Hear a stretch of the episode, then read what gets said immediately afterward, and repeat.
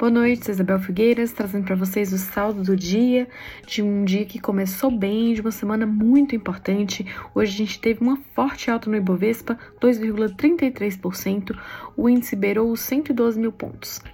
Isso foi um conjunto de fatores. Logo de manhã você teve o boletim Focus com expectativas do mercado bem positivas, assim, otimistas, né? Então, vendo uma inflação menor, mais controlada, de 6% ainda este ano. No boletim anterior era de 6,4%. Então, existe uma expectativa de que essa inflação esteja mais controlada e também de uma melhora no PIB. Está tendo um otimismo aí também em relação ao crescimento na economia.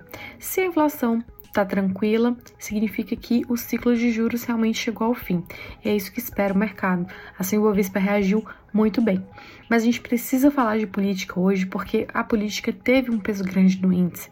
É, analistas do mercado avaliam que o, a candidatura do, do ex-presidente Lula, né, que está aí tentando uh, se eleger novamente e está à frente em várias pesquisas, essa candidatura deu uma guinada mais ao centro hoje, com o apoio do ex-presidente do Banco Central, Henrique Meirelles. O Henrique Meirelles é super bem visto no mercado, ele que criou o teto de gastos, né, que é um mecanismo que traz uma certa segurança para o mercado quando, quando é respeitado.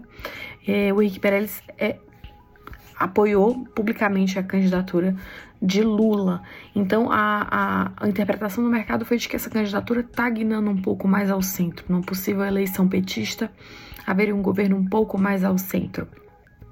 A outra coisa que também pesou hoje foi a, a, o Lula ter dito que vai voltar com força, né, que vai colocar é, bastante ênfase em, em, programas como o ProUni, da educação de ensino superior. Então, é, ações ligadas a esse setor, como a Cogna, elas subiram, tiveram uma grande alta. Quem também puxou e Ibovespa para cima foram as mineradoras. A gente teve uma forte alta de Vale hoje, acima de 3%.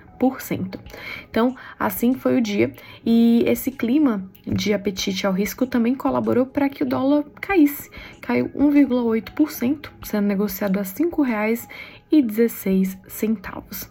A expectativa para o mercado é de aumento de juros nos, nas nos países desenvolvidos, como Europa, Estados Unidos, mas dados mais fracos da economia dos Estados Unidos, da atividade econômica por lá, deram um pouco de ânimo para as bolsas é, nos Estados Unidos, porque como eles vieram mais fracos, significa que talvez a economia não esteja tão acelerada e não seja preciso um juro muito alto aí na quarta-feira.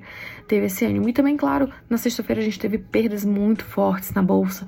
Toda vida que isso acontece, naturalmente tem investidor aí que procura pechinchas no pregão logo subsequente, né, para ver o que, que caiu muito, o que está com um preço bom. Então, teve isso também que fez com que as bolsas subissem por lá. Subiram com muito mais modéstia os índices dos Estados Unidos do que subiu aqui o Ibovespa.